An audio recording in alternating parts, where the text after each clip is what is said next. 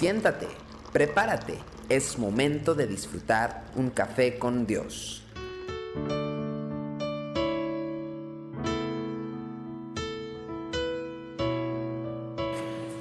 Con el gozo de compartir con usted Café con Dios, estamos nuevamente listos para abrir las escrituras en Malaquías, capítulo 1, versículo 13, en donde dice, habéis además dicho, oh, qué fastidio es esto, y me despreciáis, dice Jehová de los ejércitos, y trajisteis lo hurtado, o cojo, o enfermo, y presentasteis ofrenda. ¿Aceptaré yo eso de vuestra mano? Dice Jehová. El ser humano tiene condiciones, presenta condiciones que son muy difíciles de cambiar.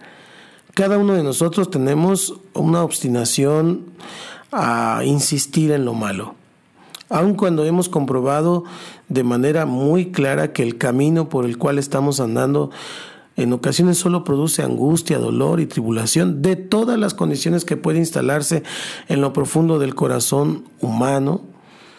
Ninguna es tan difícil de revertir como la indiferencia. La indiferencia es ese estado donde nos ha dejado de interesar algo o alguien. Es posible que en otros tiempos existiera por eh, eh, determinado proyecto, sueño o individuo una pasión y un compromiso que desbordaba nuestro ser y contagiaba a otros el mismo sentir que nosotros teníamos. Pero con el pasar del tiempo, los, los, problemas de la vida, las desilusiones con las personas o simplemente la imposibilidad de ver realizados los sueños, lentamente han ido apagando nuestra pasión.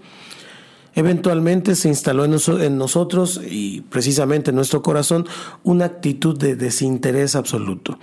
Y si apareciera como por arte de magia la posibilidad de lograr lo que en otro tiempo tanto anhelábamos, pues realmente ya no produciría en nosotros la más mínima demostración de gozo o de entusiasmo, porque hemos llegado al peor de los estados humanos, la muerte en vida. La indiferencia muchas veces es el resultado de la frustración prolongada. Es decir, con el pasar de los años hemos comprobado que nuestros mejores esfuerzos no producen ningún cambio, ni afectan el rumbo de las cosas, ni las personas por las cuales estamos luchando cambian. En las épocas de fervor y pasión poseíamos una convicción de que no había nada que no pudiéramos lograr si invertíamos todo nuestro entusiasmo y energía en eso. Pero las cosas no cambiaron, los resultados no se dieron, los sueños no se realizaron, y entonces llegamos a la conclusión de que no importa qué es lo que hagamos, todo seguirá igual. ¿Para qué seguir perdiendo el tiempo? La indiferencia muchas veces también se instala en el ministerio. Creíamos que nuestra pasión y devoción iba a, ser esos ingredientes claves para llevar adelante la tarea que se nos encomendó. Y con el pasar de los años, no obstante, no desarrollamos ese ministerio exitoso con el cual soñábamos, ni tampoco creció nuestra congregación como estábamos esperando. Se instaló en nosotros primero la desilusión y luego una actitud cínica Comenzamos entonces a conducir el ministerio, vamos a llamarlo de esta manera, en piloto automático.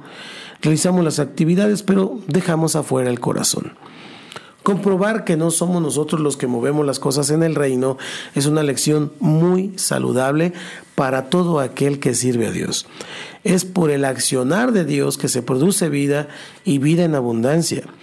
Cuando un líder llega a la convicción profunda de que si el Señor no obra, en vano trabajan los obreros, está en las más óptimas condiciones para participar de los proyectos de Dios.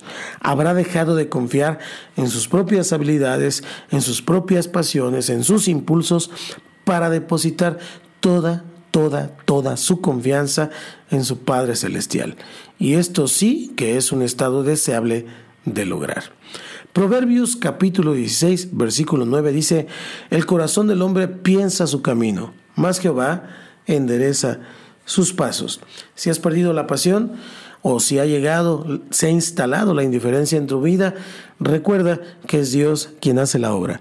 Nosotros tenemos que hacer lo que tenemos que hacer y el Señor, que es dueño de su iglesia, que es el pastor de las ovejas, Él hará los cambios que tenga que hacer.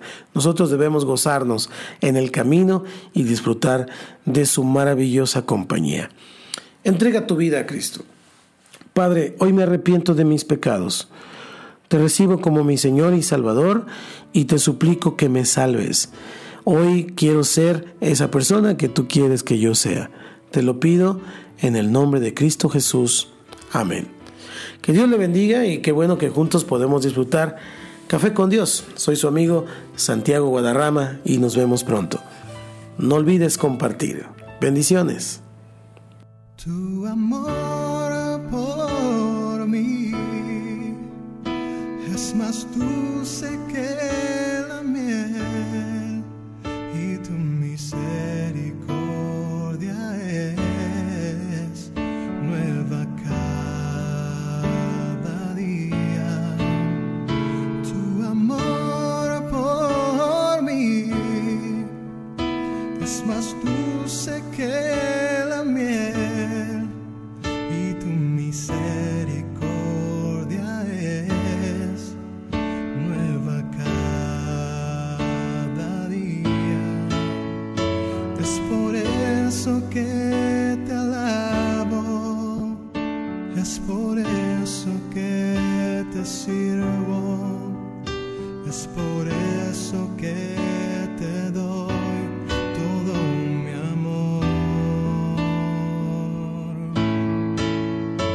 Es por eso que te alabo, es por eso que te sirvo, es por eso que